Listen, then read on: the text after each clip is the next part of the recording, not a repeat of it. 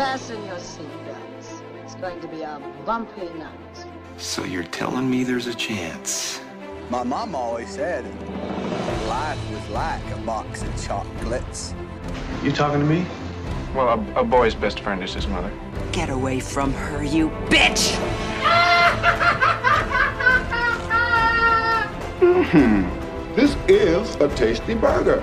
I drink your Milkshake! Laugh it up, fuzzball. Frankly, my dear, I don't give a damn. Greed is good. I am Iron Man.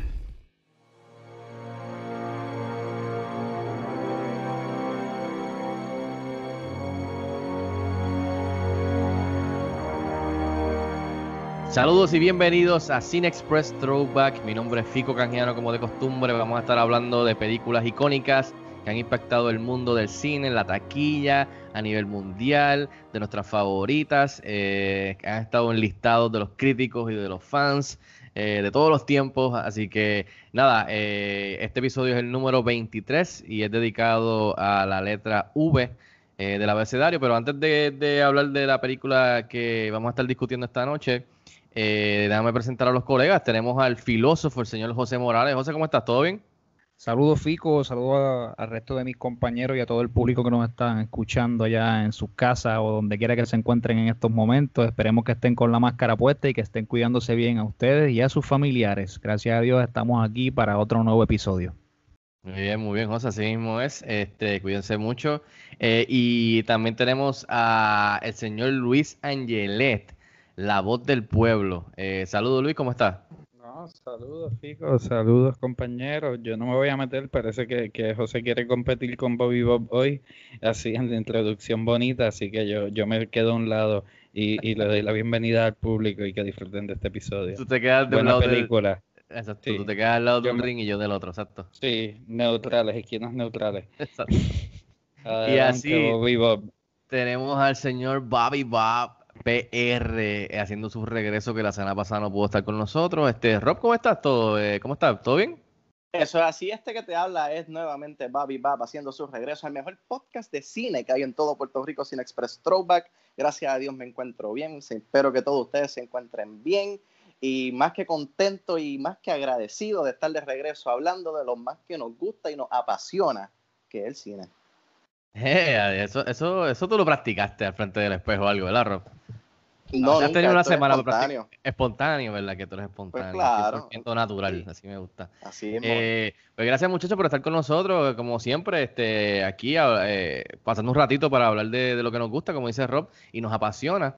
Eh, como hemos estado haciendo, para los que nos están escuchando por primera vez, pues eh, hemos estado eh, navegando a través del abecedario, escogiendo cada semana por un episodio, pues eh, dependiendo de la letra que nos toque y cada uno pues va rotando. Esta semana le tocaba a José eh, con la letra V.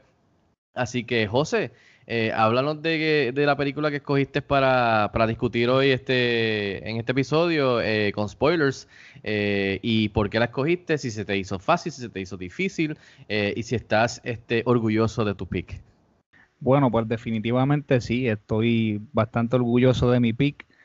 Esta es una de esas peliculitas que yo diría que, bueno, aparte de ser una adaptación, este, ya se habían hecho, se habían hecho varios libros so- sobre este tema, ¿verdad? De, de- de- de una distopia totalitaria, donde básicamente se vela todo lo que tú estás diciendo, se te está chequeando en todo momento y se, se te han quitado todos tus privilegios y, y- todo se, se está escondiendo bajo información, bloque, más bloque, más bloque, más bloque, más capa, más capa.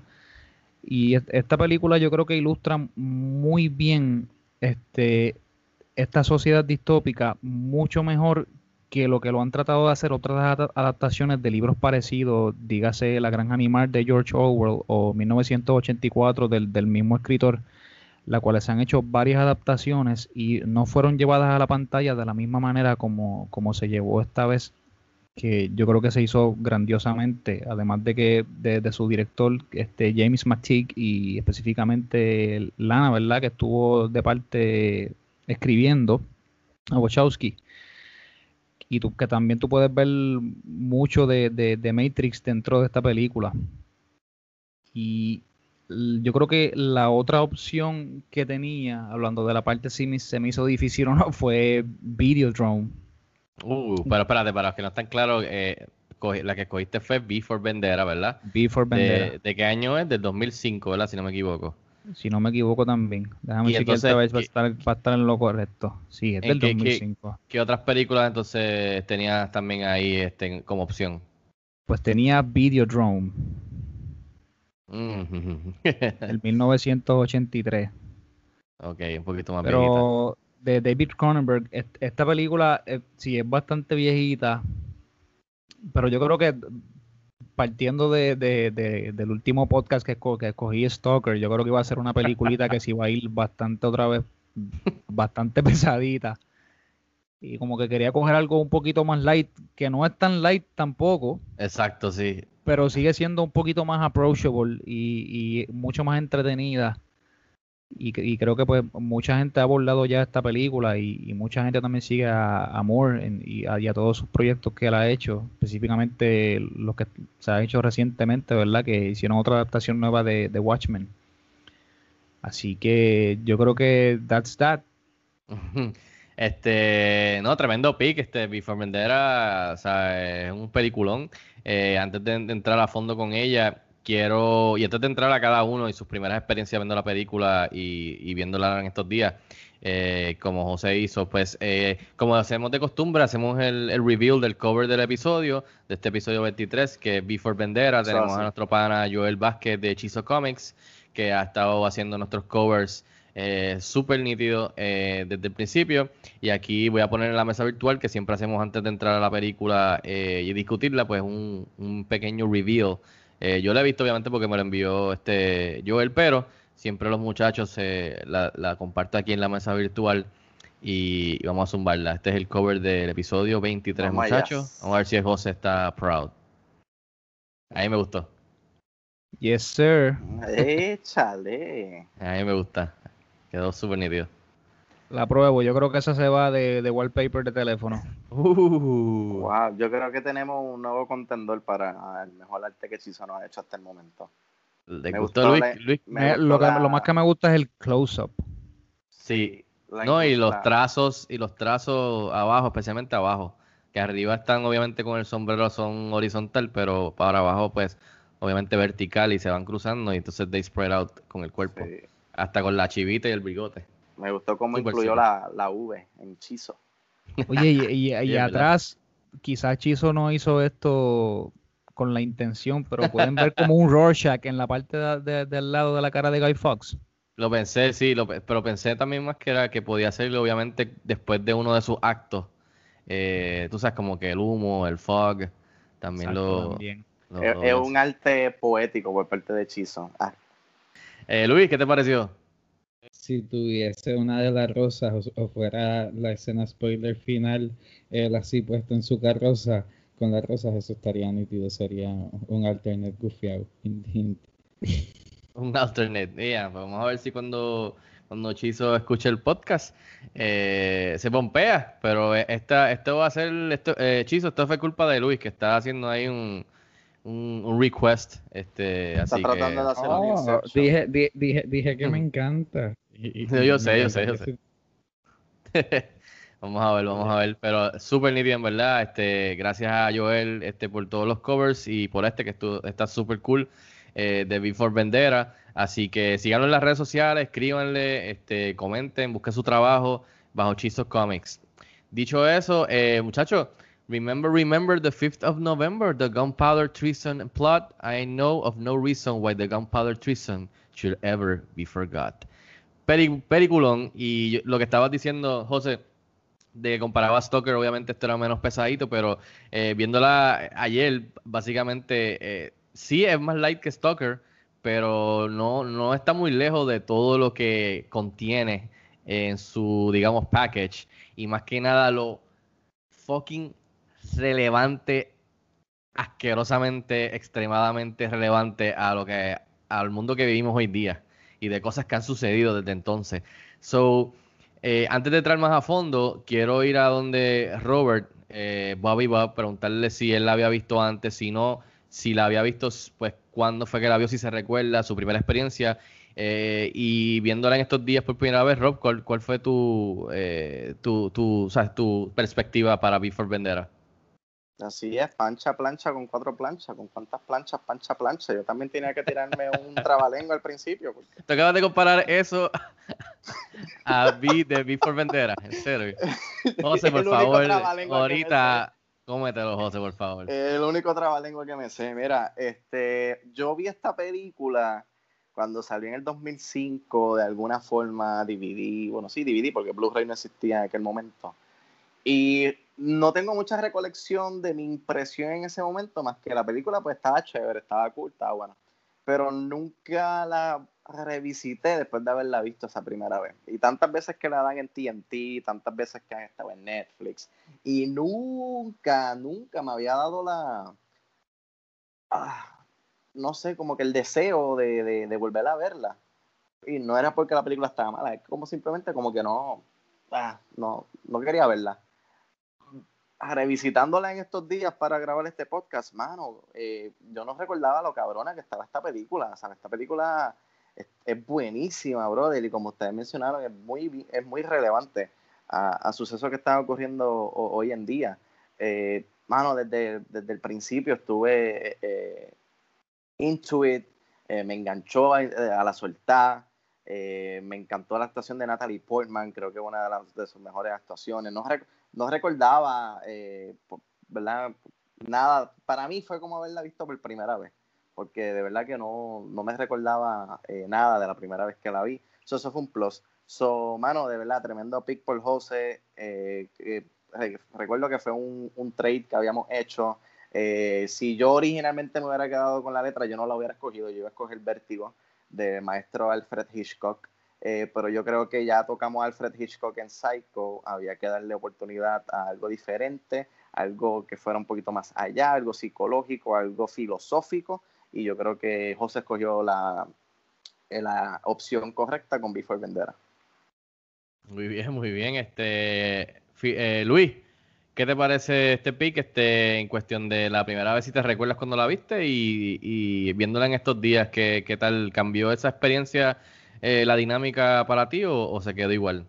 Eh, pues sí, esta es una de esas películas que están en, en- una época borrosa que probablemente la vi alquilada en Blockbuster, pero pues.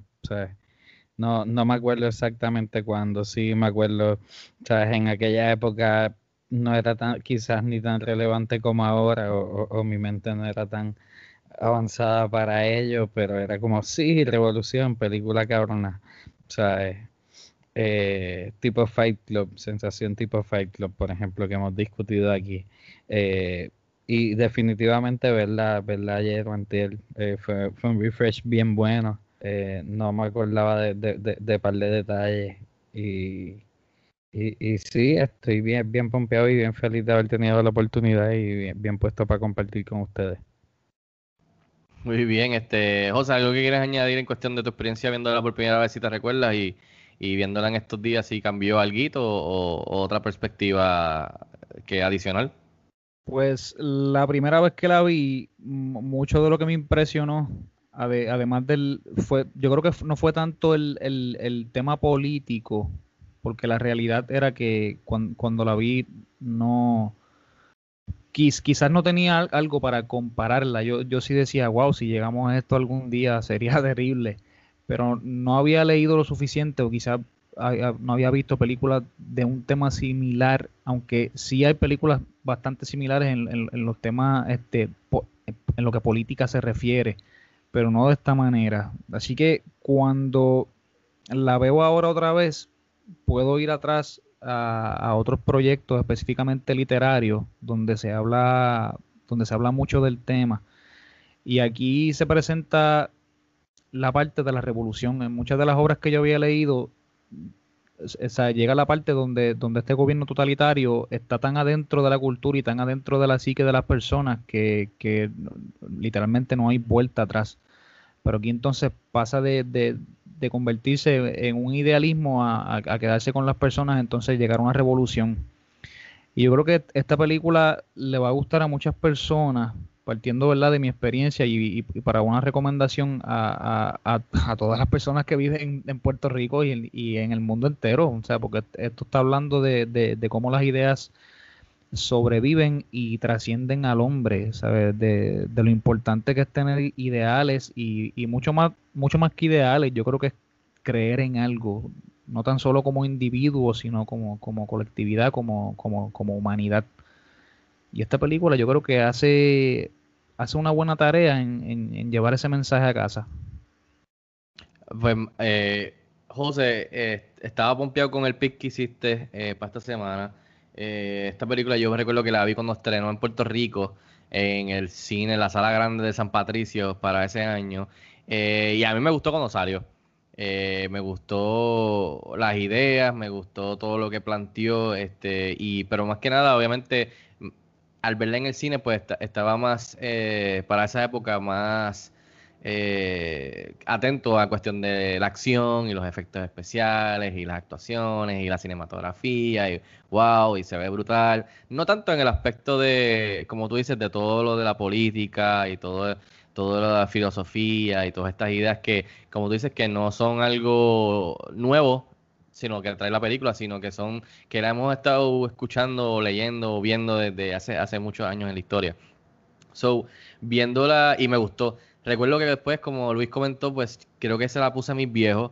Eh, asumo que yo cuando salió después en DVD o lo que sea, eh, en ese, en ese momento.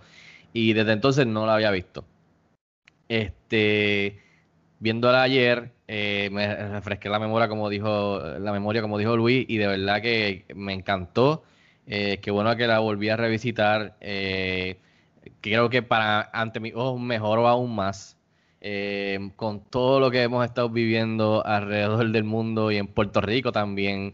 eh, vi tantas, vi, vi tantas cosas y tantos detalles y tantas ideas eh, eh, y cosas que han pasado históricamente, pero también o sea, en, nuestras vidas aquí en Puerto Rico como puertorriqueños, este, de la, de la- del gobierno y de la corrupción y de tantos temas que toca la película por encima o, o sea, o, más profundamente, pero eh, me quedé, me dejé, me quedé con la boca, o sea, me quedé con la boca abierta porque cuando terminé la película de Diablo, esta, esta gente, el guion de, de los Wachowski, tú sabes, wow, estaba como que también como que estaban adelantados, ¿verdad? Como que esa película estaba adelantada a su tiempo y por eso es que no es tan apreciada, diría yo, que si esa película de alguna manera hubiese salido en los últimos 10 años, pues sería, hubiese sido aún mejor, apreciada, digo, eh, para que veas cómo funcionan las cosas en cuestión de cuando sale una idea, a veces esas ideas están muy adelantadas y, no le hacen caso, pero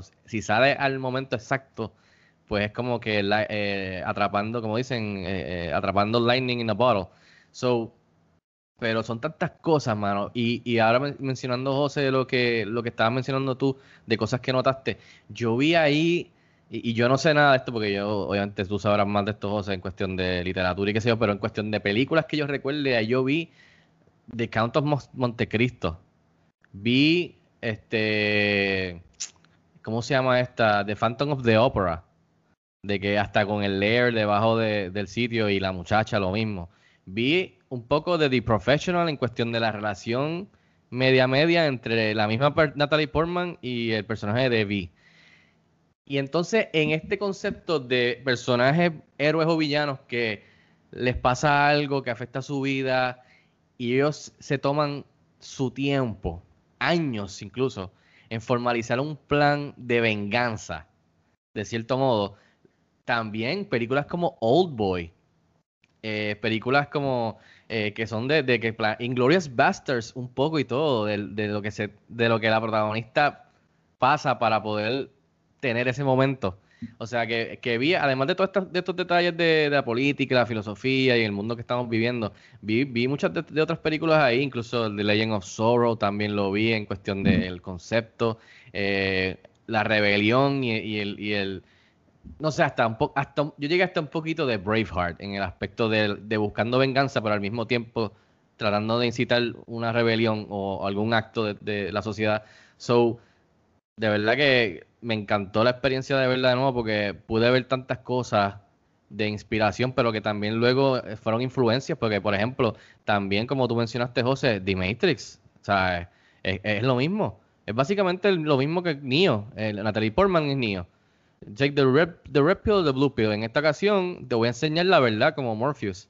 Y entonces ella tiene que pasar por, por este revolú para entonces ver la verdad, tú sabes.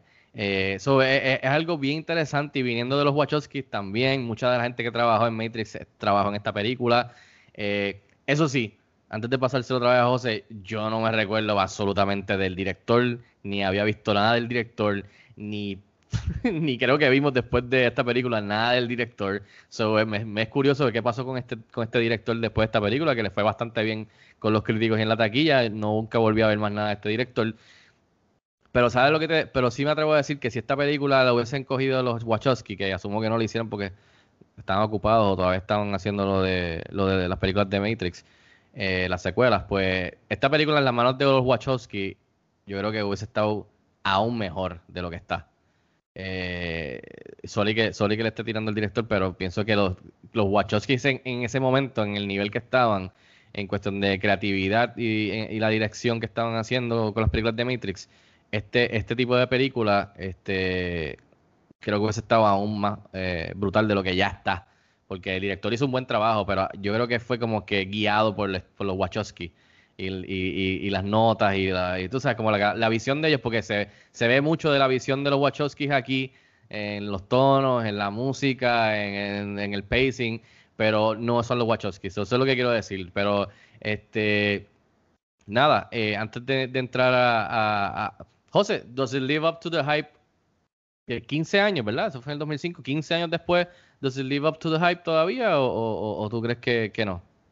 Yo creo que es como tú dijiste, si esta película la, lanzaran ahora en, en sabe que ahora todo el mundo tiene celular, que todo el mundo tiene computadora, que, que, toda esta información es tan accesible y, que estamos viviendo en, una era, ¿sabes? la, era humanista más grande del mundo, donde ahora todo miramos dentro de nosotros y la, una de las eras también más liberal de toda la historia pues yo creo que esto hubiese sido un mensaje que iba a llegar y iba a ser un palo, mano. Todo el mundo le iba a encantar esta película si, hubiese salido en estos días. Y yo creo que hasta en, el grado técnico todavía está allá arriba con muchas de las, o mejor que muchas de las películas que están saliendo hoy día. En la coreografía, este, como tú dijiste, los, temas que se habla, el, vestuario, la, yo creo que también la personalidad de Vi y lo detached que él estaba no, no, no puedo decir que estaba completamente detached de su personalidad, porque él obviamente también quería llevar su venganza, pero eh, era mucho más lo que él quería llevar, ¿sabes? Él, quería llevar esta idea de que todos pueden ser yo. Esa fue una de mis partes favoritas cuando al final le preguntan, mira, pero ¿quién sabe quién era el tipo? Y le dice, pues, pues tú, yo, mi papá, mi papá, mi hermano. Eh, eh, eso de verdad estuvo tan brutal porque ahora mismo yo creo que esto le viraría la tortilla a, un montón de personas que están con esta filosofía individualista. Que ahora, ahora estamos, ahora dejamos de ver hacia afuera y ahora lo que hacemos es que estamos enfocados adentro de nosotros, es lo que nosotros queremos, la opinión de nosotros, nosotros podemos elegir mejor, el cliente es el que se lo sabe todo.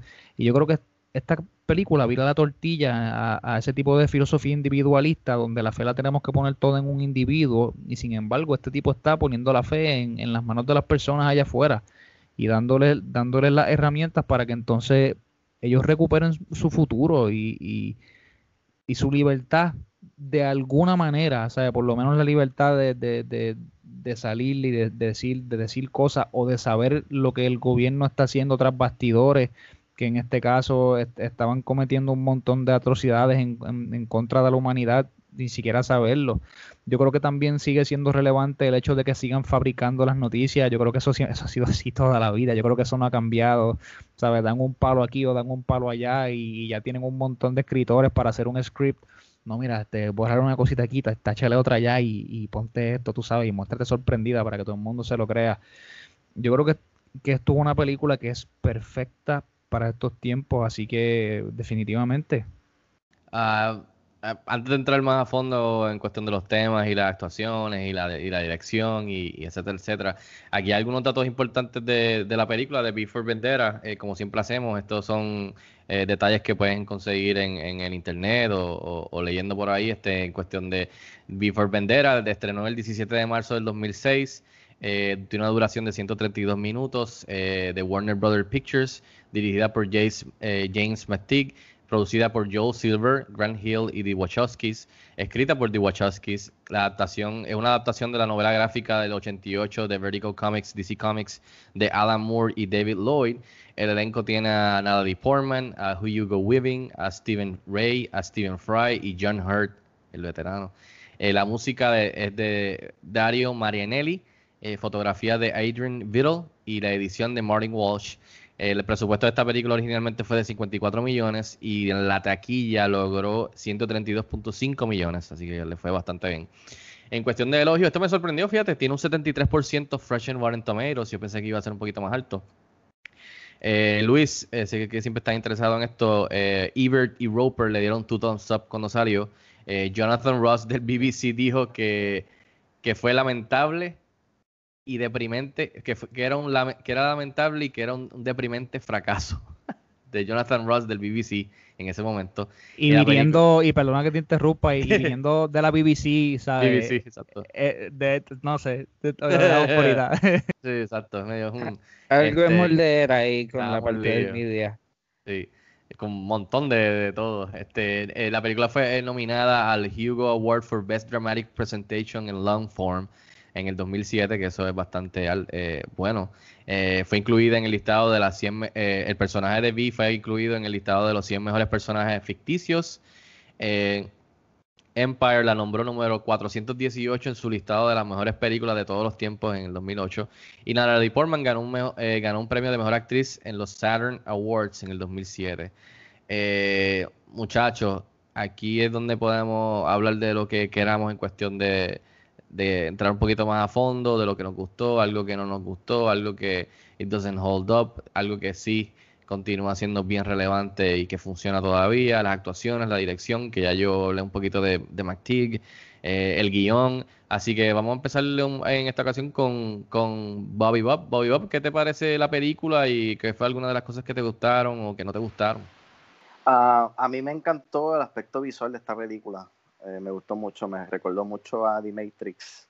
Eh, creo que una de mis escenas favoritas, que no es ni una escena de acción, es cuando ella, eh, ¿verdad? Él le abre la puerta, están en el rooftop y está lloviendo. Y que la forma en que se ve visualmente el, el gesto de ella, que es muy parecido al gesto que él tuvo cuando él salió del fuego. Mano, eh, fue como un full circle y estuvo muy bien desarrollado y visualmente se veía brutal. ¿Sabes? Esta película eh, y todavía holds up visualmente con los efectos visuales, eh, la coreografía de las peleas. Perdón, Aaron, que te interrumpa, pero wow, este no, yo no lo había visto así ni había ni pensado en eso, pero ahora que hace ese, ese, ese detalle paralelo entre cuando él sale, que está, que está en fuego, ella es exacto, ella es al revés, ella por fin sale eh, de una misma manera, pero bajo, bajo el agua, bajo la lluvia, que, que eso me pareció nítido que lo menciones, no, no había ni pensado en eso, perdona, continúa. No, sí, mano, es, es un aspecto bien, bien brutal y, y cuando lo vi, ¿sabes? Eh, yo te aseguro que en el 2005, lo menos que yo estaba pendiente era detalles así que hacían coherencia con la trama, ¿sabes? Yo estaba, en el 2005 yo estaba pendiente a, a la sangre, a la violencia y a las peleas y a las espadas y al popcorn. Eh, pero, ¿verdad? Eh, por eso es que me, me- gusta mucho este, este formato que nosotros tenemos de, de podcast, porque eh, hay películas que veo por primera vez, pero también hay películas que revisito y me percato de detalles, me percato de, de similitudes que obviamente pues cuando yo la veía con otra con otros ojos pues no, no veía y la- estoy seguro que la película que vamos a tocar la semana que viene eh, es igual, ¿verdad? Ahorita les dejo saber eh, mi pick que todavía estoy decidiendo. Mientras yo estoy hablando ahora mismo, yo estoy pensando en qué vamos a ver la semana que viene porque todavía no sé. Pero eso lo decimos ahorita, eso no va el, ca- el caso ahora. Eh, me gustó mucho cómo desarrollaron el personaje de Vi sin tener que mostrarle su cara. Eh, mucho, mucho cinéfilo, mucha gente eh, se, se van más por el lado eh, visual, ¿no? Que ellos, que ellos tienen que verle la cara. O sea, si yo no le veo la cara a este tipo, la película sucks, no, no sirve.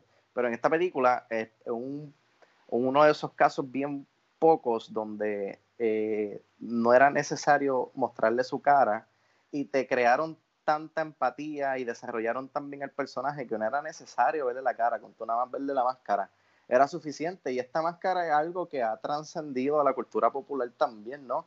Eh, ¿Cuántas veces, eh, verdad? Nosotros hemos estado caminando los pasillos de Puerto Rico Comic Con y vemos gente disfrazada como vi, con su mascarilla, su peluca, su capa, su espada.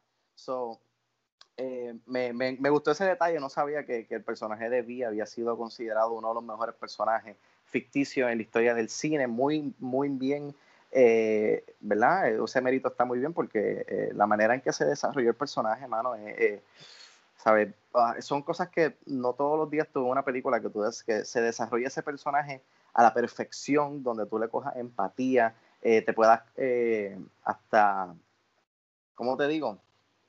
No ver en el personaje, relacionar con él por lo que está pasando, por lo que pasó, sin tener que verle la cara. So, kudos al director, pero eh, comparto la opinión de ustedes cuando dicen que los Wachowski hubieran hecho un trabajo más cabrón que lo que hizo este director, pero mientras estaban hablando me puse a buscar y los Wachowski estaban concentrados trabajando en, Speed Racer. ¿En serio? sí, cuando esta película salió, ellos estaban trabajando allá en Speed Racer. ¿Ya ellos habían terminado los Matrix? Ya ellos habían terminado Matrix, sí. Wow, yo pensé contra. Y estaban trabajando ya con, con, con Speed Racer, que todos sabemos que Speed Racer, pues, no le llega ni, ni a un dedo, ni al dedo índice de, de los pies a Biff wow. Eh, así que, ¿qué más me gustó? ¿Qué más me gustó? Eh, la actuación de Hugo Weaving también va lo mismo. Fue una, actuación difícil porque nadie te está viendo las facciones de la cara, nadie te está viendo los gestos, nadie te está viendo los ojos.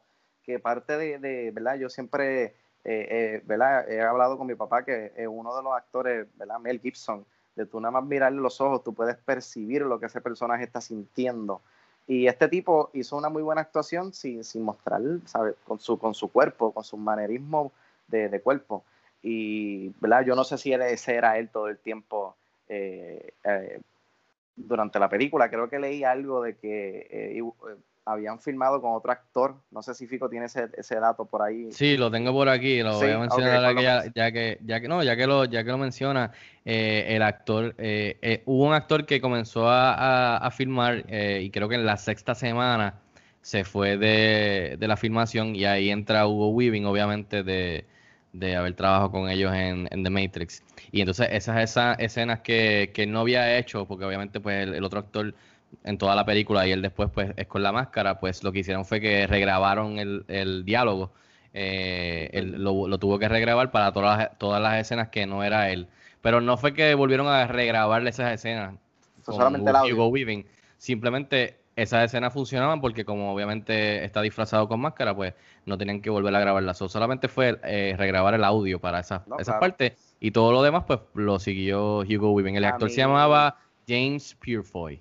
Si ok, ok. Pues rapidito, para ir terminando y pasar el micrófono. Otra de las cosas que me gustó es cómo, cómo poco a poco vamos conociendo quién era Vi, quién es Vi, qué le pasó a Vi, por qué él tiene esta vendetta en contra del gobierno, eh, porque él tiene tanto coraje, porque él quiere eh, justice, porque él quiere vengarse. Eh, no es no es este tipo de trama expositiva que te lo dicen todo en un párrafo, en un monólogo de cinco minutos, sino que tú lo vas descubriendo al trayecto que el, personaje principal de Ivy también va conociendo quién es esta persona, por qué esta persona es así, por qué usa una máscara, por qué, por qué, ¿sabes? ¿Por qué? Y eso es lo que a mí me gustó y me mantuvo intrigado a lo largo de la película, porque como les mencioné, para mí fue como verla por primera vez. Y está brutal. El gobierno ese era un gobierno bien, bien HP, era un gobierno bien cabrón. Eh, como José mencionó, lo de fabricar las noticias, eh, algo bien relevante, porque pasaba, mira, mataron al ministro. Está bien, dile que se murió de un, de un infarto, él tenía problemas del corazón. Y como la gente se lo creía, y la gente, o sea, eso para ellos era, ah, ok, pues se murió de esto, pues, que, pues eso fue lo que pasó. Que, que me recordó a la, una película que discutimos hace poco, que es Truman Show.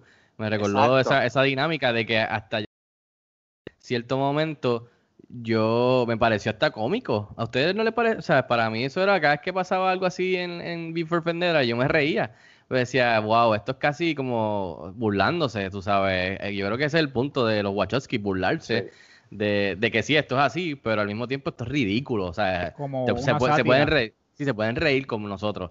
Y yo, diablo, esto está súper cómico, me recordó a esas películas. Ah, A perdón, a Truman Show. A mí la más que me hizo reír fue cuando vi destruir el monumento al principio de la película con la música y los fuertes artificiales que dicen, no, nosotros teníamos planeado de Derrumbarlo. derrumbarlo Sí. hace tiempo. Los fuegos artificiales. Sí, exacto. Y la gente como que... Y se lo cree. Está bien. Y se lo creen, exacto. La mayoría, exacto, la mayoría, es Y, increíble. Mano, de verdad que esta película eh, es mucho, mucho material y me encantó cómo en dos horas y media la película se siente completa. Hay películas que, que tienen quizás menos material que esta película, duran quizás el mismo tiempo o hasta duran más, y al final de ella se, sienten incompletas, se sienten como que pudieron haber desarrollado un poquito mejor la historia y los personajes. Y esta película, eh, no, ese no es el caso, esta película cuando tú terminas de verla, se siente completa, se siente que, que pudieron contar la historia con todos los detalles, sin dejar afuera algunos, y que, que al final de la película no hiciera sentido todo, lo que, desde lo que viste al principio hasta el final. Así que eh, es una película que se puede revisitar en cualquier momento y estoy seguro que cada vez que uno la vea, eh, le va a encontrar un detalle diferente, como, ¿verdad? Como le pasó a Fico, que no se había percatado del detalle de ella salir en el agua y él salir en el fuego. Así que, mano, no puedo decir más nada porque eh, no quiero quitarle más tiempo a los muchachos. La verdad que la película está, está cabrona, está bien cabrona. Este, ah, mencionaste la máscara, obviamente la máscara la hemos visto en los últimos años con, con la figura de Anonymous que, que la usa y yo creo que pues muchos de, mucha de la generación de hoy día pues conoce de esa máscara a través de Anonymous y de las cosas que estaba haciendo en los últimos años, más que por V for Vendera. Eh, la máscara que menciona Rob, este, yo estaba buscando información y está, y está basado ah, obvi- obviamente en la en la, en, en la persona Guy Fox, eh, que es uno de los inte- busca aquí yo, este, uno de los integrantes del grupo de católicos ingleses que intentó asesinar al rey Jacobo I eh, en la fallida, fallida conspiración de la pólvora del 1605. That's a long time ago. So, que si que yo cuando la vi por primera vez, yo no sabía nada de esto ni caí en cuenta, pero el principio de la película, eh, ¿verdad, José? Si no me equivoco, ese es el personaje, que es como en la época, de, qué sé yo, como de los mosqueteros. Y ese es el personaje, exacto, que inspira la máscara, porque ese es el tipo, eh, uno de los que era partícipe de esta conspiración de, de- explotar esto, y, y lo cogieron con las manos en la masa, y a todos los demás creo que también, eh, que, que me pareció eso genial, viéndola en esta segunda, este, en esta ocasión, en estos días, porque sí me pareció peculiar que la película empezara con eso.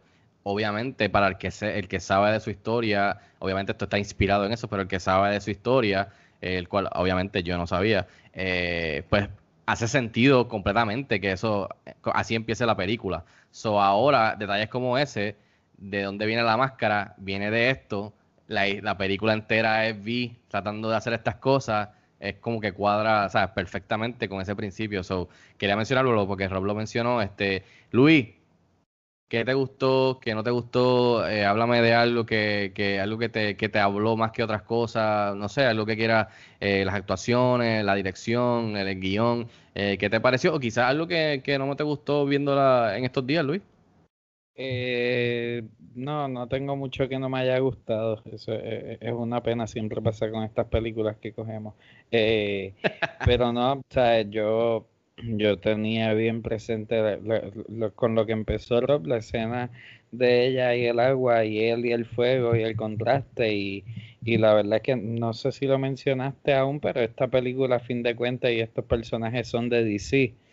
Y, y esto es como un e- elemento como de superhéroe, si tú lo piensas. Eso, el, el bautizo de fuego de él. Y, y en verdad, o sea, pensándolo un poquito más, él es como un Deadpool sin la charlatanería. Es O sea, verdad. él es súper inteligente y elocuente y Elocuente, es un fucking duro. Y, y los Coño, Luis, te la tengo cuchillos. que dar y perdóname. Y las quemaduras, coño, exacto. diste las en el clavo, quemaduras. brother. no Y lo del virus eso. y sobrevivir, él es el único que lo sobrevivió. Está, exacto. Exacto. Wow, oye, Exacto. m- me gustó, me gustó esa, Luis. Muy buena. So, pues, eso, son cosas que yo pensé viéndola y esos paralelos. Y, y sí, es verdad que todo esto es de una revolución, pero en cierta manera es un superhéroe en la revolución, haciendo la revolución. Eso lo hace bastante cabrón. Eh, y por el otro lado, el villano, mano, me gusta que, que siempre que sale el, el, el, dictador, lo que sea, es la pantalla gigante, su cara. Mi televisor no es inmenso, en verdad, es de 37 pulgadas. Yo me imagino que en los de ustedes se debe haber visto más imponente todavía. A mí esta me molestaba un poco, como que la cara inmensa de este cabrón que lo odio y le quiero dar. Eh, y no, y el tipo que es tremendo actor, pero a mí me recordó sí, exacto, a Supreme, a Supreme Leader Snoke cuando salía en Hologram Grande. En, en Force Awakens. Así mismo. Pero es, es, es, es, bien intimidante y, y, y, está bien hecho y que tú lo ves así todas las veces, menos al final, cuando pues ya tú sabes que, que le llegó lo suyo. Eh, y ahí se ve bien, bien, bien débil y es un contraste cabrón.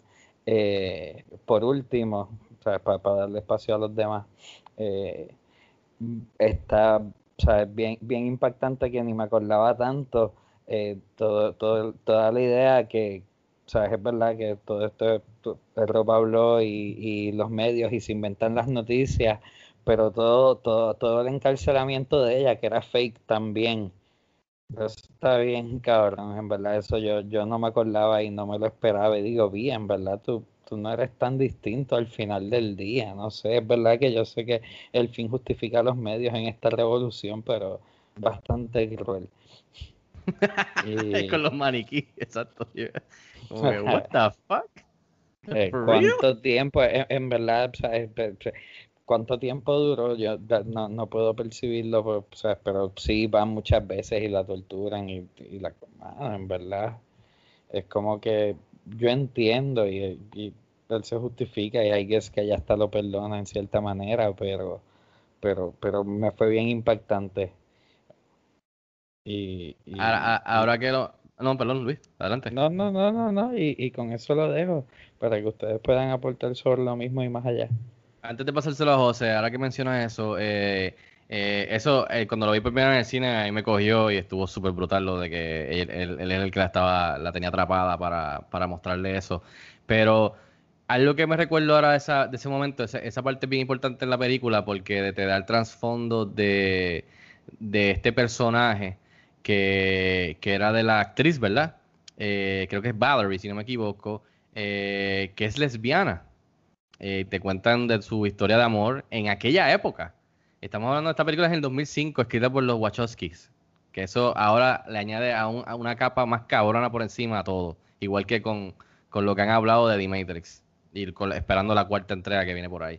Pero me encantó esta parte porque se tomó su tiempo en formalizar un personaje, eh, una lesbiana, este, y explicar eh, lo que esta gente ha estado haciendo, pero con este personaje que aunque no es, es en tono de flash, flashback, perdón, en cuestión de una carta, eh, lo, lo desarrollaron bastante bien en tan poco tiempo. Y yo no me entiendo cómo hay películas hoy día, en el 2020, que no se atreven a hacer que hicieron ellos en el 2005 dentro de todos estos temas cabrones sociales y en una película de dos horas y media o de tres horas tienen miedo de incluir algo por miedo, por vender taquillas o menos taquillas, por las críticas que van a recibir, o lo editan de una película y después tú te enteras que es que editaron una parte de algo de, de gay o de lesbiano o de algo, tú sabes. Y yo no entiendo. So, por eso te vuelvo a lo de que estaban adelantados y y en verdad, hay que darle crédito a, a, a los Wachowskis. O sea, no tenían miedo, ¿no? O sea, no tenían miedo en meter cosas como, como esas en sus películas. Eh, ya sean las Matrix, ya sean las Before Vendera. Inclusive estoy curioso de revisitar Speed Racer porque quiero ver si ellos metieron algo dentro de Speed Racer. Y, y suena que estoy jodiendo, pero quizás lo hicieron de alguna manera, no sé. So, estaría interesante revisitar las películas de ellos, Cloud Atlas, que es otro epic que, que, que también, ¿sabes? So, me, me, me, es bien interesante esa, esa, esa parte de esa historia porque añade bastante a, a la experiencia de, de, del personaje de Natalie Portman, pero al mismo tiempo nos da la explicación de lo que estos, o sea, de, de que esta gente ha estado haciendo. Y a, mencionas al villano, antes de pasárselo a José, y brother, I mean, ¿cómo es que se llama el tipo? Adam qué? Adam Adam Sutler. O sea, eh, y con Sí, todo y con todo y sí. con todos los visuales y todos lo de los speeches y toda la actitud y todo, brother, sea, Adolf Hitler. I mean, come on. Sea, más todos los visuales, más los rojos y los, I mean, eso es, sea, bien on the nose. eh, y me gustó, sea, me gustó y, y básicamente es algo que se, se repite, o sea, que, que es un espejo de, de- de la historia de verdad. Tú sabes, esta gente que, que a través del virus, de todo lo que estaban haciendo, de lo de la cura, de lo, eh, ¿sabes? racistas, homofóbicos, una raza eh, por encima de todo, o sea, es algo que, es- ¿sabes? que es increíble que, que, que una película haga tan bien dentro de que a, a la misma vez, como dice Luis, es una película que en sí es de superhéroes. Que tú te estás divirtiendo por los visuales y las explosiones y el tipo con su espada y la máscara y la capa, tú sabes.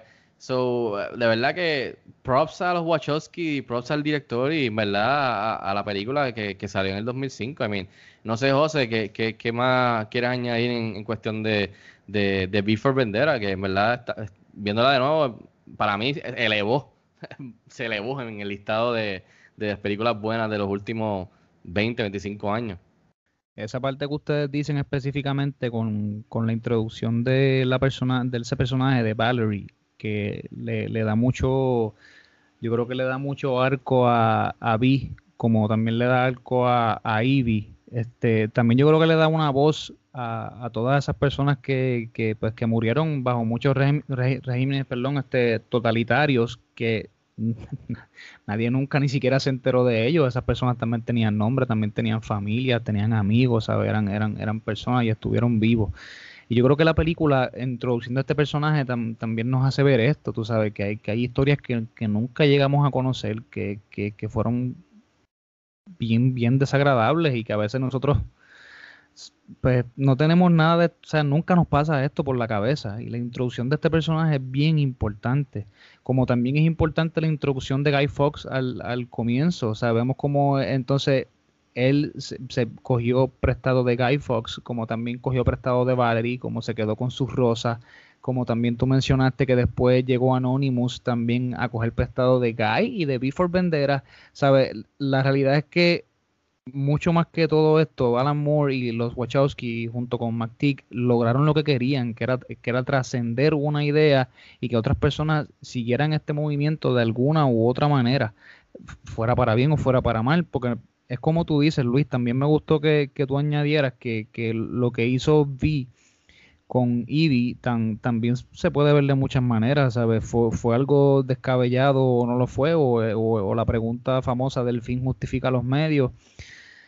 Me gusta cómo también pasa que ella por fin pierde su miedo, ¿sabes? Él, él- estaba diciendo, ella, perdón, le estaba diciendo a él que, que eso era lo más que, que le aguantaba a ella, ese miedo. Increíble, viniendo de dos padres que, que eran activistas políticos y, y- que siempre estaban en ese movimiento. De alguna manera, tú puedes ver que vi a través de toda esta experiencia, la cual fueron causa de trauma en su vida y, y quizás también pues, plantaron esa semilla de que yo debo alejarme de esto y no volver a acercarme. Pero tú puedes ver que ella también lo tenía adentro en la parte donde él, donde él lo detienen los policías y entonces ella le da el cantazo en la cabeza al policía. Tú puedes ver que esos motivos también ella los tenía en la sangre, ¿sabes? Como, como uno carga con la familia y, y- con todas las cosas que le enseñaron a uno desde pequeño, pero lo que le faltaba era ese empujoncito pa- para entonces salir al otro lado. Me gusta mucho cuando ella dice que está en el supermercado, se le cayó la cartera y esta amiga del trabajo se la da y no la reconoce. Y ella dice que ella le impresionó el hecho de que esa persona no la reconoció, ¿sabe? Y que ella era totalmente libre ahora porque no tenía ningún miedo. Y, y era tan aparente y tan evidente el, el hecho de que ella no tuviese miedo que la gente no reconocía ya quién era ella. Me gustó también el personaje del detective porque también hace un puente entre una cosa y la otra, ¿sabes? No todas las personas que son parte de este régimen totalitario están ahí porque quieren estar ahí. Muchos de ellos están haciéndolo pues porque reciben un paycheck o porque tienen miedo de, de perder su vida como la conocen. Pero siempre tienen este esta duda, ¿verdad? O, o este picor de, de qué será lo que habrá pasado, por qué siguen cubriendo. Es- eso es un verdadero detective, de verdad. Y entonces como Vi va identificando a, varias personas para entonces es poniendo como sembrando una ideita aquí, sembrando otra ideita allá, tú puedes ver que es bien importante lo que él está haciendo en el sentido de que él como individuo no puede lograr todas estas cosas solo, él siempre necesita ayuda. También es, una cosa que, le, muestra a mucha gente en, el camino que quieren ser este, pues que quieren alcanzar esta, esta llamada gloria ellos solos, mano, es, bien difícil. ¿sabes? Es bien difícil ser, reconocido y trascender de, de, de, alguna manera sin tú contar con otras personas yo creo que la película está dando muchos, muchos, muchos mensajes a la misma vez. Una cosa que también es bien graciosa es el hecho de que John Hurt sea entonces eh, el, el, ¿sabe? El, el, Mussolini de aquí, el Hitler de aquí, porque el, en la adaptación del libro de 1984, él es Winston. Él entonces juega el papel de la persona que es el oprimido y el que quiere liberarse.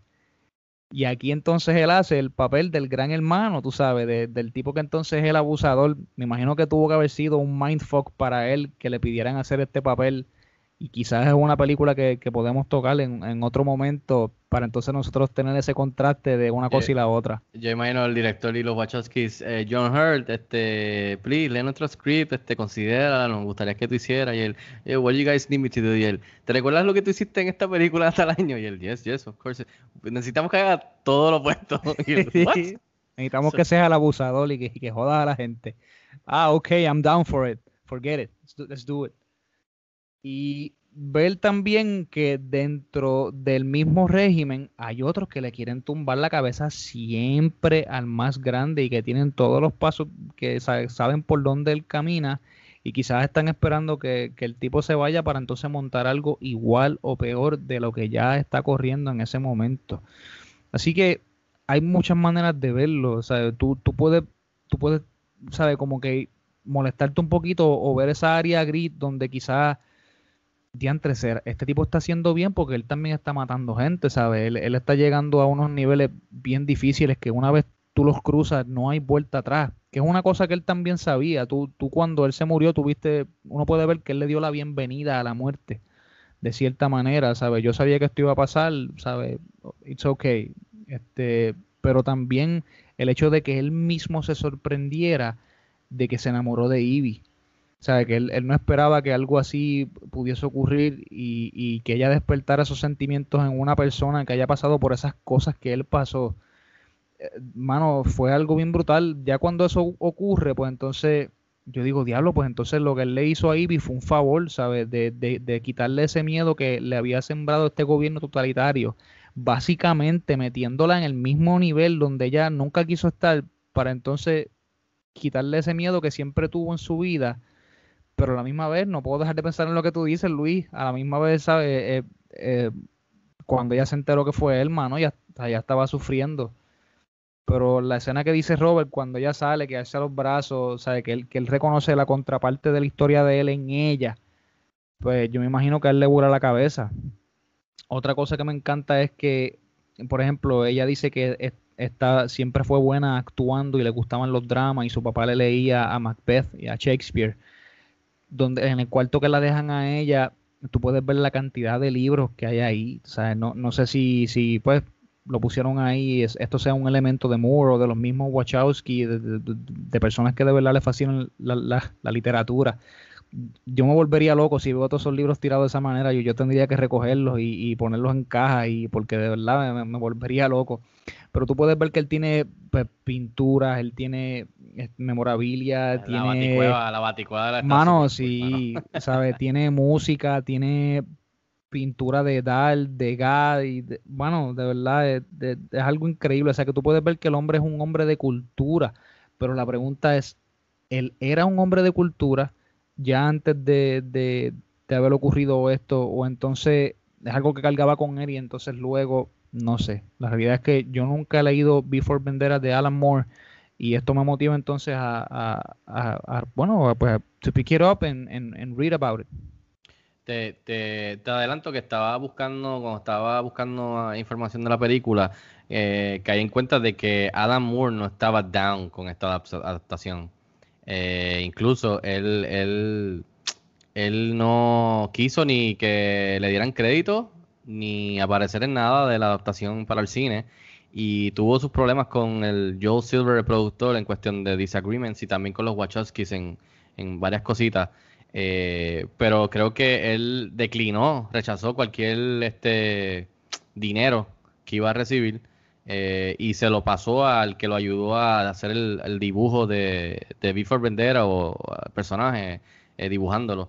Así que quiero leerme un poquito más de eso porque no leí por encimita, pero eh, sería bueno que si, te, que si te lo lees nos dejes saber porque sí sé que hay muchas diferencias entre el, entre el, la novela de Alan Moore y lo que el guion que hicieron los Wachowskis para la película.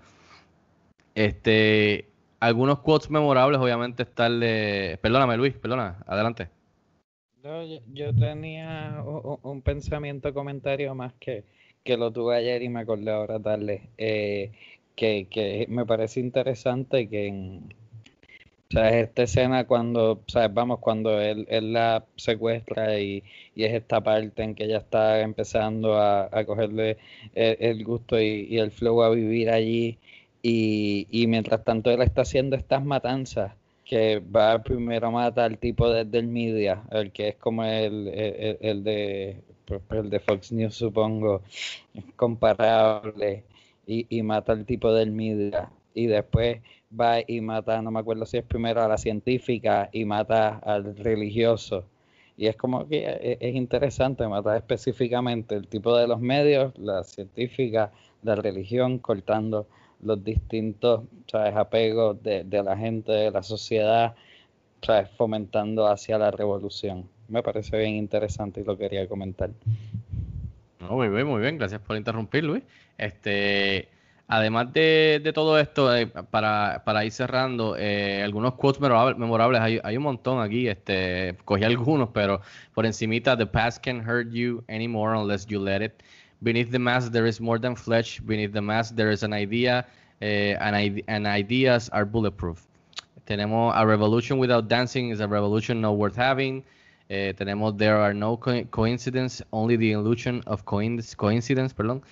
People should not be afraid of their government. Government should be afraid of their people.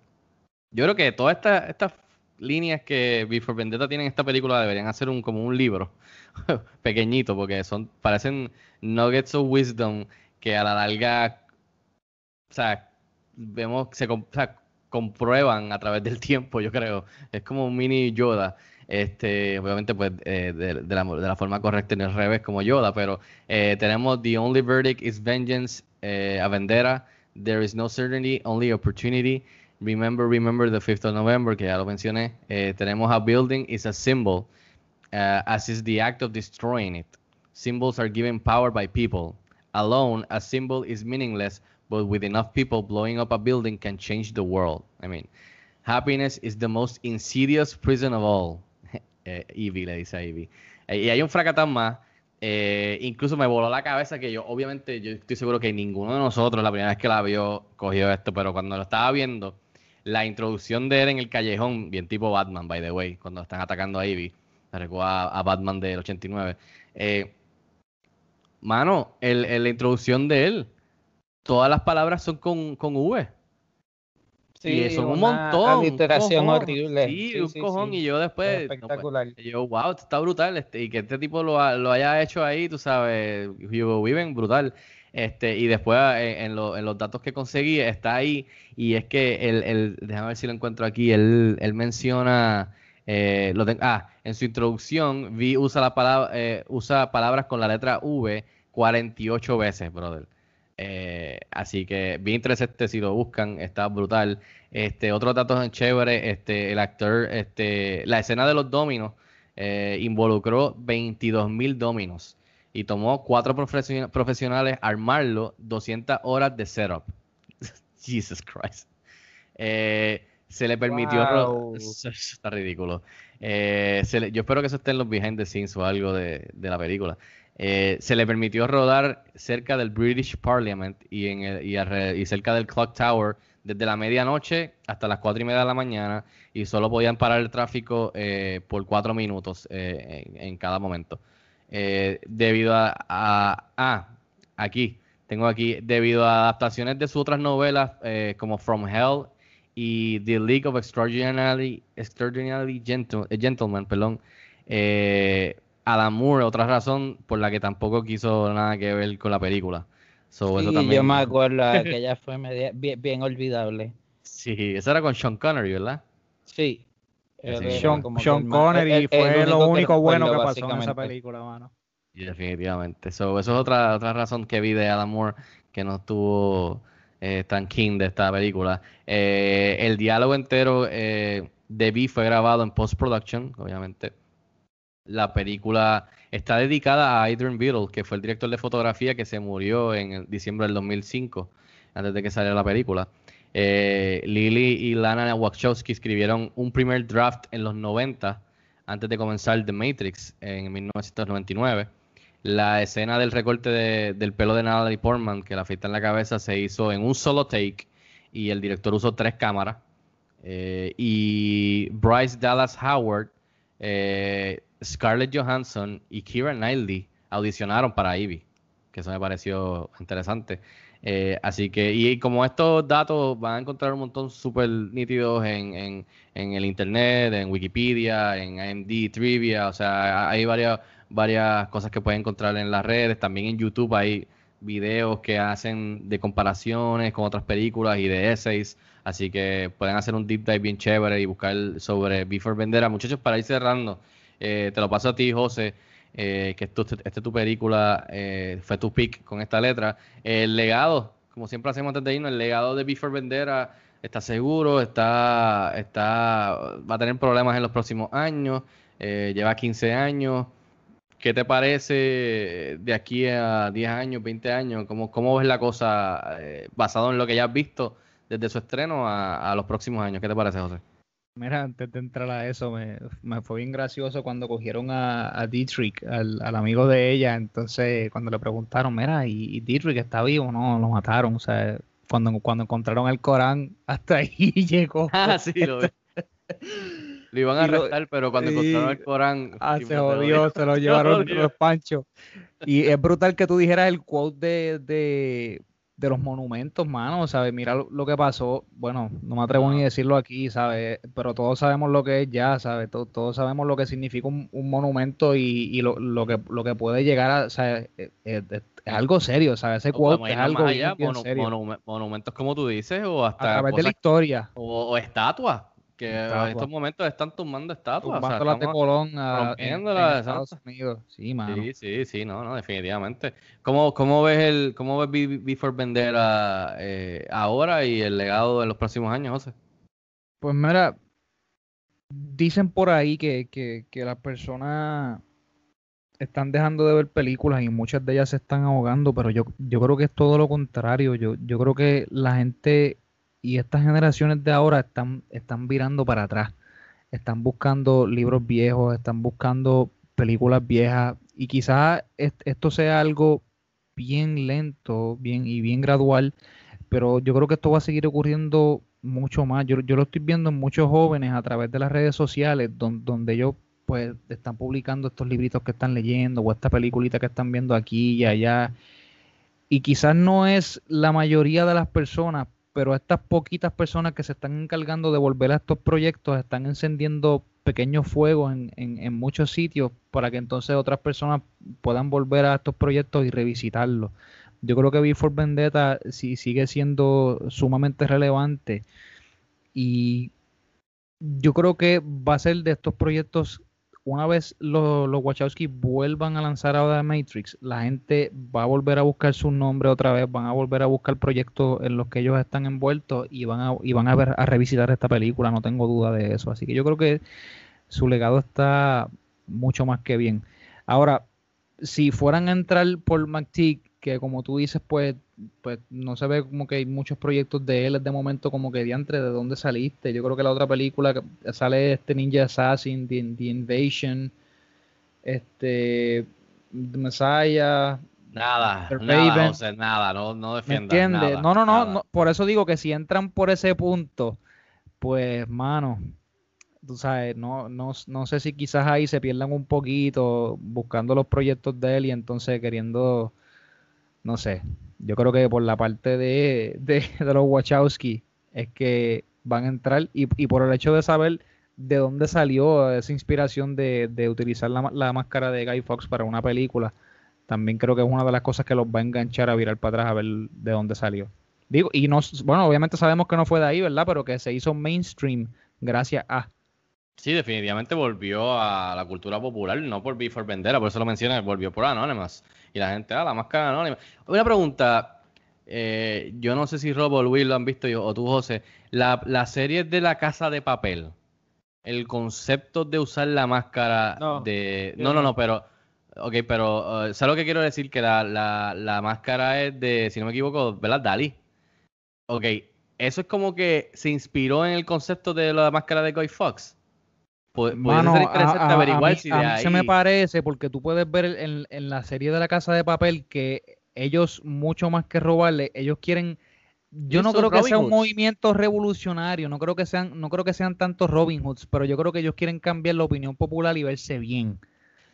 Lo sé, pero cuando el público lo toma así, es como que obviamente no es una revolución en cuestión de rebelión, pero también they want to get back at the government.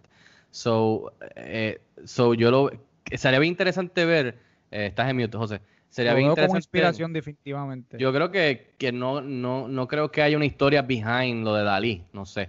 Pero maybe de ahí se tomaron la inspiración del mismo concepto de la inspiración de Guy Fox a Anonymous, a las rebeliones o por eso lo pensé también como que ah, esto habrá sido inspiración a lo de la casa de papel después o, o hay algo que ellos tienen originalmente también de, de su historia similar a como lo de Guy Fox. So, lo dudo, pero yo pienso que es más inspiración usando algo de, de su historia. So, este, Robert, Rob, Bobby Bob, ¿qué tal el legado? ¿Qué te parece? ¿Cómo ves a Before Vendetta en los próximos 10, 15, 20 años más? Mano, yo creo que sí, yo creo que el legado está más que seguro.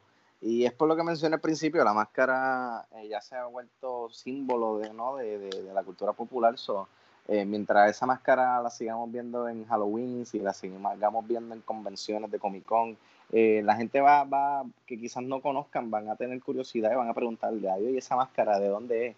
Esa máscara es de Before Bandera. ¿Tú no has visto esa película? Como que, mira, ¿no? Y, y van, a, van a querer ver, ¿sabes? es el de dónde viene eh, la máscara, ¿no? So, yo creo que, que más que seguro el legado, como mencioné al principio, creo que es una película perfecta. No he escuchado de parte de ninguno de nosotros algún aspecto negativo de ella, so that's a good thing. So, eh, eh, eso es bien raro que pase, ha pasado en este podcast, ¿no?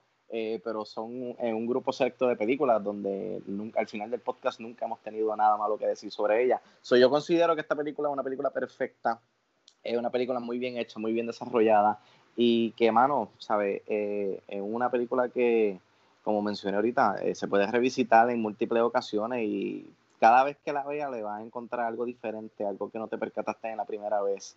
Eh, mano, definitiva, definitivamente, este, it, it- it still holds, holds up and it will hold up for a long time.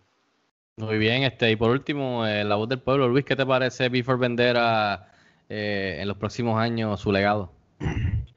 Pues, pues, mano, pienso que, que eh, me, pone triste que, que, que, pues, en los tiempos que vivimos, eh, por ejemplo, hay, ha- hay como este, este auge, digo, y vamos, también es social media pendejada, de que vivimos Idiocracy y esa pendejada, y, y es cómico, y es verdad, Idiocracy tiene un par de cosas bien, también espeluznantemente reales en estos tiempos, pero, pero pues a mí me gustaría que fuera más Before Vendetta. Anyways, eh, no sé, yo creo que es de las películas que va a tener que llegar el 20 aniversario, 30 aniversario para que le hagan un poquito de, de, de, de, bombas y, y fiesta y, y la gente coja awareness, no sé, porque es que yo, yo no, yo no siento que lo haya. Eh, su, su oportunidad es porque pues Natalie Portman eh, Natalie Portman es, Oscar winner por, por Black Swan y después ¿qué- cuáles son las próximas que pensamos. Eh, The Professional, por supuesto, y esta. Y, y, y yo no sé, díganme cuáles más, porque así no. So, yo creo que por Natalie Portman eso le ayuda al legado, pero, pero no veo, yo no veo, yo no, yo no veo que esté en ninguna conversación, lamentablemente. me gustaría que fuera más. Y, y de nuevo, el legado va a estar por la Natalie Portman. Esa es mi opinión, bye. Muy bien, yo, yo, yo estoy de acuerdo con los tres. Yo creo que, que eh, son temas que se repiten en la historia de la humanidad, así que maybe down the line alguien le intriga, le, le- quisiera ahora en la época de estas guerras de streaming, maybe hacer una, un update en serie, sería algo interesante, por eso, por eso pensé en la casa de papel, eh, por lo de la máscara y eso. Eh, pero también estoy de acuerdo con lo que dice eh, Luis, de que ahora mismo, aparte de por lo menos que cumple 15 años, el cual yo no he visto ningún tipo de, de nada, porque estamos básicamente a los 15 años. Eh, aunque fíjate, esta película estrenó en un festival en el 2005 en diciembre, pero de verdad estrenó en el 2006 en marzo. So, el año que viene, cerca de marzo, hay que ver si hacen algún release o re-release o algún reestrenar en el cine, si Dios quiere, eh, si las cosas están mejor. Algo eh, para realmente los 15 años, para ver si, si, ver cómo se comportan los fans, eh, para ver si hay algún tipo de impacto. Pero también estoy de acuerdo con Rob en lo de, en lo de los Comic Cons y las máscaras y el efecto que tiene eso en las generaciones nuevas que van a estar curiosos sobre el personaje.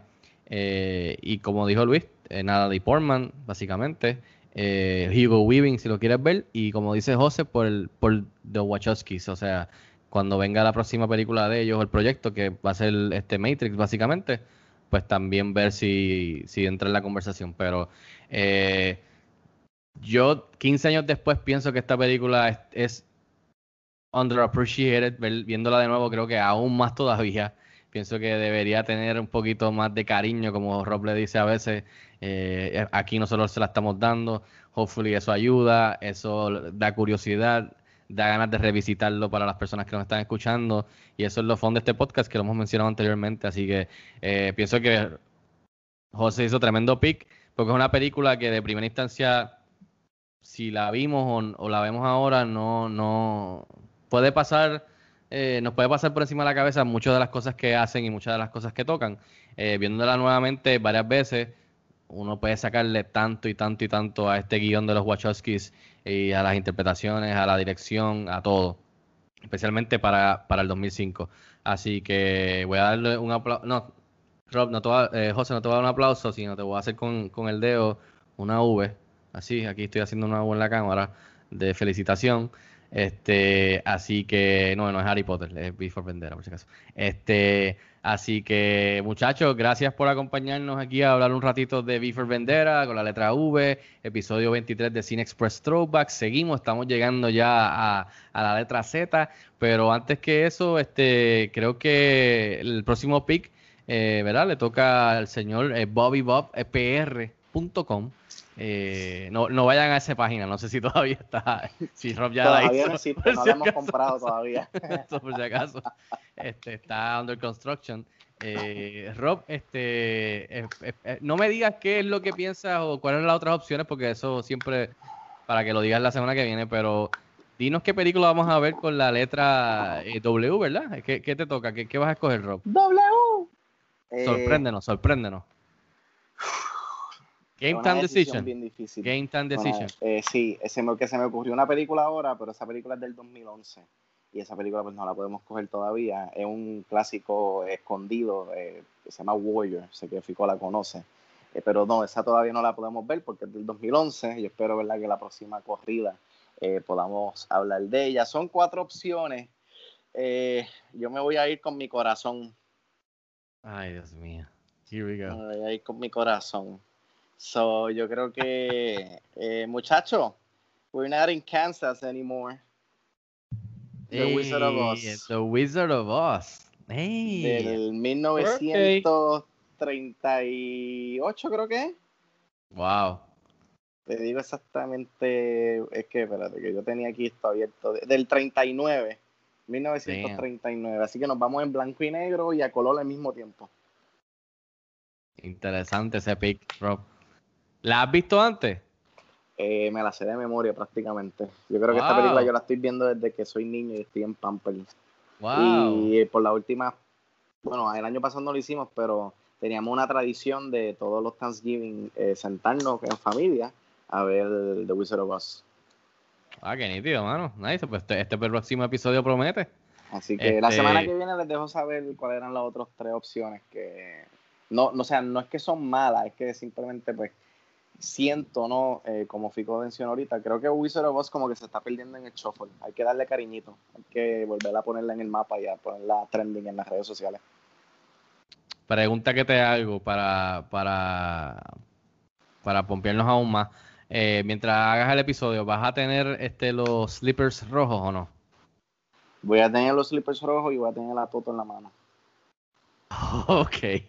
Este. Ok, este, muchachos, yo creo que ese es Q. Este, habíamos durado casi hasta el final. Eh, perdonen, este. Ese es el Q del director, de productor. Este. Está la producción diciendo, vámonos, corta, corta. Vámonos, vámonos, producción. Se nos acaba el tiempo.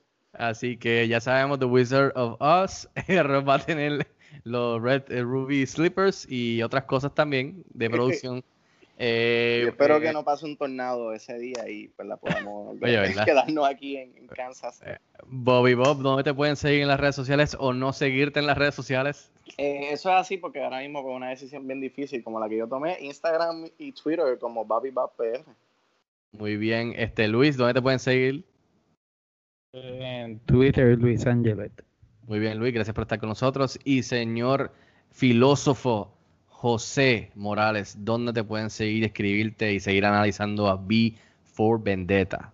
Me pueden seguir bajo Soy José Mora, soy bastante frecuente en Instagram. Si les interesa verme no escribir, me pueden seguir en Twitter. Y también tengo una paginita pequeña en la cual no se postea mucho, se postea una o dos veces a la semana. Se llama La Novena Puerta. La 9V Puerta. La Novena Puerta. Este, bienvenidos serán todos. Muy bien, José, gracias por estar con nosotros y por ese pick eh, fabuloso.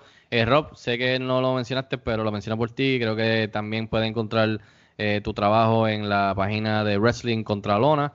Búsquenla en las Eso redes sociales. Este, de parte de nosotros, pues cinexpresspr.com, la página principal, las redes sociales como cinexpresspr. Me pueden seguir a mí en las redes como Fico Cañano, las reseñas eh, últimas de esta semana, las últimas entrevistas que hemos estado haciendo. Eh, el canal de YouTube siempre les exhorto que se suscriban para las video reseñas y entrevistas y trailers, etcétera, etcétera. Y por supuesto, obviamente, este podcast, el canal de nosotros, Cine Express Podcast, pues tiene el podcast eh, regular de- de lo último en el mundo del cine y la televisión. Eh, Cine Express Podcast y pues por supuesto este podcast que es el eh, Cine Express Throwback que es de las películas eh, clásicas icónicas. Así que gracias a todos los que nos han estado escuchando eh, hace tiempito y gracias a los que nos dieron la oportunidad por primera vez espero que hayan, disfrutado esta discusión entre panas sobre Before Vendetta. Cuídense mucho por favor usen, usen la máscara distanciamiento social lávense las manos cuiden eh, a sus familias protéjanse eh, y hopefully vamos a poder estar disfrutando eh, pronto eh, de regresar a, a- ver películas en el cine y básicamente a que las cosas vayan mejorando en la vida diaria. Así que si no, vamos a tener que buscar a, a V de V for Vendetta para que nos ayuden en algo. Así que nada, con eso nos despedimos y muchas gracias y cuídense mucho.